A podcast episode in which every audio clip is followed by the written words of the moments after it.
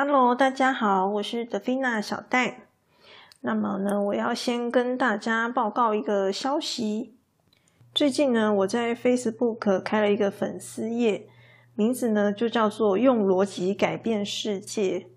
那么会想要开这个粉丝页的原因，是因为我觉得有时候我看到一些外面的内容啊，其实都还蛮不错的。可是毕竟不是我的嘛，所以呢，我如果要在 Podcast 上面讲。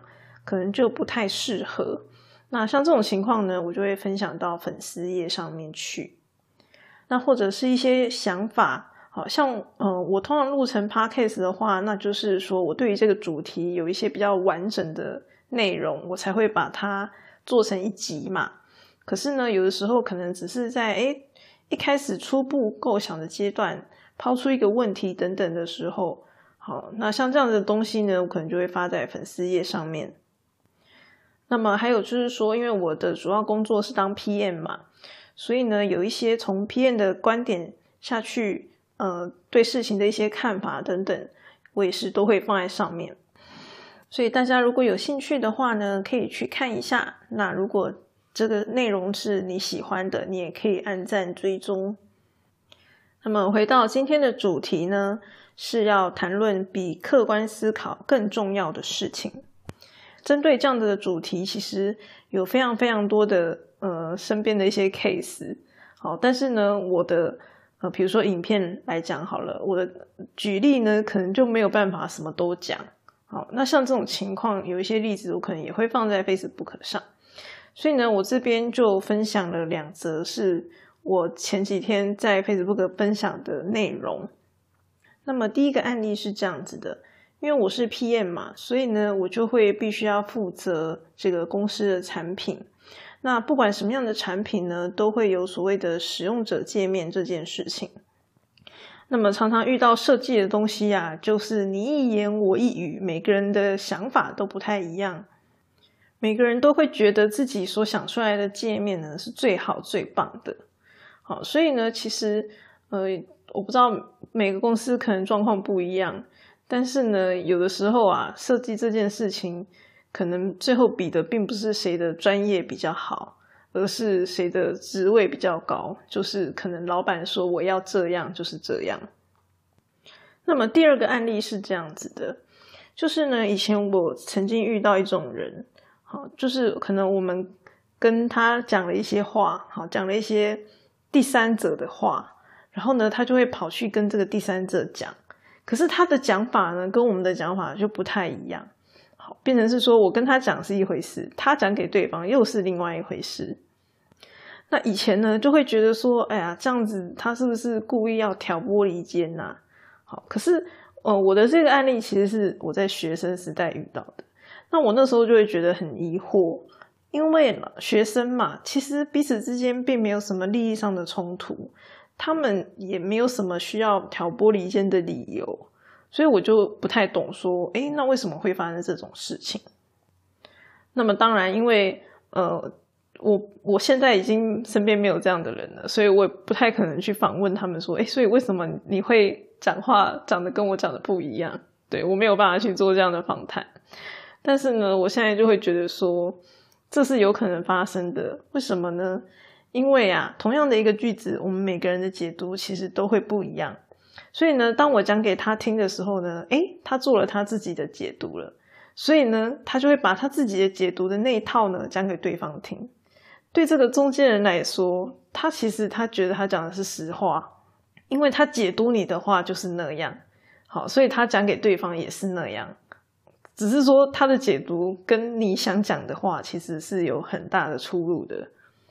那么你听我讲这两个例子，感觉好像嗯差异很大，好像是完全不同的事情。可是其实他们都有一个共通点，就是呢感觉的问题。每个人的感觉都不一样，所以呢界面设计好或不好，每个人感觉就不同。那文字的解读也不一样，同一句话讲出来，每个人的看法解读不同，感觉都不同。那么，所以因为这样子，就会导致在传递的过程中产生了一些变化。所以呢，今天这一集我的主题是比客观思考更重要的事情到底是什么呢？就是我觉得呢，认清感觉与事实是一件非常重要的事情。那么，我觉得呢，感觉的问题呢，主要可以分成三种。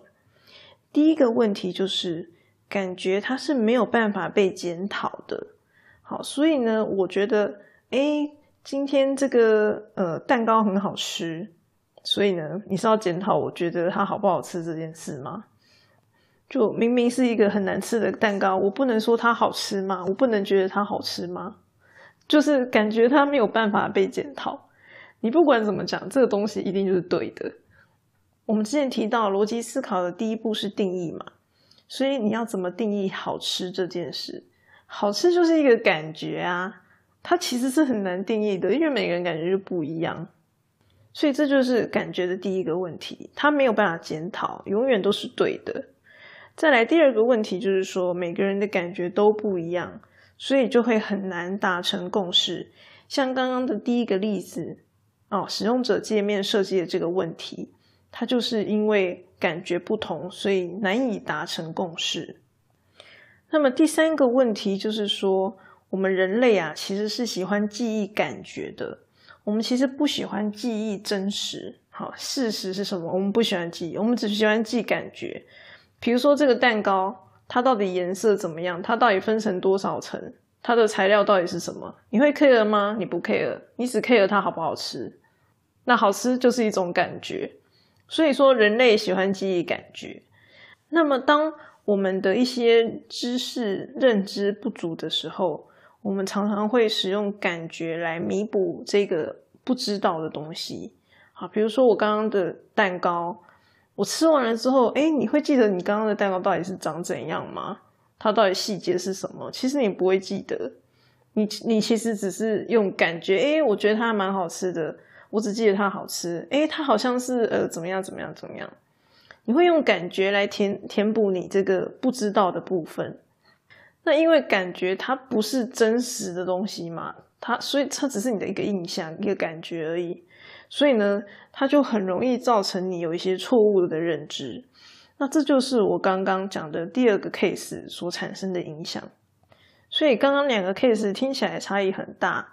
但是呢，他们同样都是在描述因为感觉所造成的问题。那么这件事情呢，其实有非常非常多的范例可以来解释。所以呢，我在 YouTube 上面也有很就是完全不一样的例子可以给大家参考。如果你们有兴趣的话，可以点击说明上的链接去观看。那么我的 YouTube 影片呢，主要是以自我感觉良好来做标题哦。那么自我感觉当然也就是一种感觉嘛，只是就是评估自己的感觉这样子。那么以前我在学习教育理论的时候呢，有讲到这个一个叫做自我效能的名词，它就是让学生在做自我的评估，好评估你自己学习状况怎么样。那么一直以来啊，我都会以为这是一种类似自信心的概念。可是呢，有一次，一位心理系的老师就告诉我说，它是一种能力。那么，就是因为它是一种能力，然后呢，不是每一个人都有办法正确的评估自己。好，所以，呃，为什么会有这个自我感觉良好这件事情产生？那就代表说，这些人他可能自我评估的能力比较差，所以他就评估错误嘛，所产生的一个现象就是自我感觉良好。那么，既然它是一种能力，就代表它是可以培养的。所以，这个能力到底是什么东西呢？那么，我的答案当然就是逻辑思考啦。为什么是逻辑思考呢？因为啊，逻辑思考它是讲求证据的。你有证据来支持你的推论，我们才会说这是一个符合逻辑的事情。那么，既然你已经有证据可以支持你的推论，也就是你很好，你很棒这件事情，那么自然就不会有所谓的自我感觉良好的这个问题产生。所以我们要先认清一件事情，就是说，其实啊，我们人生当中非常多的事情都只是感觉而已。好，你必须要知道，它其实都是感觉，就是没有证据的东西。就像我现在录这些 podcast，做这些内容，诶，我自己当然觉得不错啊，那就是我自己感觉。好，自以为觉得不错，是不是真的不错呢？嗯，其实你应该是要打一个问号的。你要先认清楚，说，哎，这其实只是你的感觉而已。你要有这个认知，然后呢，你再去找证据，因为你不希望这只是你的感觉嘛，你希望它是事实，所以你就要去找证据来支持这件事情。好，找了证据之后呢，再做验证，然后最后才能够证明你的感觉是对的。那当这个证明成立的时候，你你就不是凭感觉了。那这我们就会说它是一个事实。当然你会说，哎，这个找证据验证这件事情好像很困难。OK，没错，它是有一有一点麻烦，没有错。可是至少至少，你就算不做后面的事情。你也要有一个基本的认知，就是说，那只是你的感觉。为什么呢？因为啊，其实感觉这件事情，它是一个风险很高的事情。怎么说呢？我们刚刚讲了，事实嘛，就是证有证据的东西嘛。那也就是说，你的感觉就是没证据，所以才会说是感觉嘛。那你说没有证据支持的事情，风险高不高？当然高啊。比如说，我今天想要减肥，诶，我觉得吃少一点就可以减肥了。那我的风险是什么？我吃少一点，可能我也不会因此而减肥。就是说呢，确实找证据去做验证这件事情是有一点辛苦的，而且它是很专业的事情。所以呢，我们不太可能什么事情我们都找证据去验证。哦，这是有一点难的。而且呢，可能呃，大部分的人是没有去习惯做这件事情的。那在你习惯之前，你至少要有一个最基本的认知，就是说，你很多的想法、很多的决策，可能其实你都只是靠感觉。你必须要有这样子的认知，说你用感觉来判断是一个高风险的事情，那你要不要去接受这个风险？如果你愿意接受这个风险，OK，fine，非常好啊，那你就去接受它嘛。你就去接受它，然后去承担这个风险嘛。可是如果我说，哎呀，不要，我不要承担这个风险，那这个时候你可以再去找证据，因为你不想承担风险。你为了降低你的风险，你就必须要去找证据去做验证，把它变成事实，那你的风险才能够降低。那因为我们人生当中呢，大部分的事情我们其实都是凭感觉的。所以呢，这就跟听天由命没有什么两样。所有的事情都是凭运气，所以运气不好呢，可能有些人他就会怨天尤人啊，因为他的运气不好嘛，他并没有去尝试的去改变什么，去掌握自己的一些东西。如果你不想要凭运气，不想要去承担这些风险，那你就应该要去找证据，然后去做验证。这样才是一个比较合理的做法。比如说，最近呢，我跟我同事聊到这个加班费的问题。那么呢，他的感觉就是说，政府呢在推动劳改之后呢，所有的加班费都被取消了。所以在他的认知里面呢，就是现在加班是没有加班费的。那么假设我今天就是一个两人公司，我是老板，诶，我听到你这个员工说啊，加班没有加班费，OK，那我就不给你加班费，你觉得这样好不好？反正你都觉得不会有了嘛，那我干什么要给你呢？可是如果你有去查证的话，你就会知道说，诶，其实现在加班是一定要给加班费的，啊，事实的证据其实跟他的感觉是不一样的。所以你是要凭运气看这个老板有没有好心给你加班费，还是说，如果你发现老板没有给你加班费的时候，你应该要去跟老板争取？这就是你到底是要凭感觉、凭运气，还是你要去找证据，然后做一点事情的一个差别。那么，所以今天呢，跟大家分享的这个主题呢，主要是有三个重点。第一个就是说。感觉的问题其实很多，所以呢，第二点是我们应该要去追求客观的事实。但是呢，因为追求客观事实这件事情其实是很辛苦的，必须要消耗很多的时间跟资源，因为你要去查证嘛。所以呢，我认为比追求客观更重要的第三点就是说，我们至少要能够分清楚。哪些是我们的感觉？哪些呢是有客观证据来作为基础的一个事实？你一旦可以分辨之后呢，你就可以决定说你是要凭感觉来做这件事情呢，还是你要根据证据、客观的证据来做这些判断。只要你愿意承担感觉所带来的这个风险，那么其实呢，我觉得你用感觉来做决定，并没有什么不对的。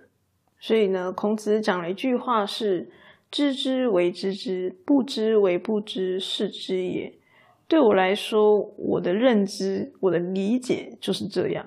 到底你知不知道？所谓的知道，就是你不是凭感觉。我觉得像这样子的一个想法是比较务实的啦，不会说，哎，我讲逻辑思考，就是说要大家什么东西都一定要非要逻辑思考不可。基本上，我觉得这是不太可能的。你说我很理性，难道我就没有情绪吗？我就没有感觉吗？当然一定还是有啊，毕竟我们就是人类嘛。你不可以无视这些人类天生的特性，然后呢，就是强迫别人做一些做不到的事情。至少呢，从分辨开始做起，相对来说会是比较容易的。那么我今天的分享呢，就先到这边，我们下次再见喽。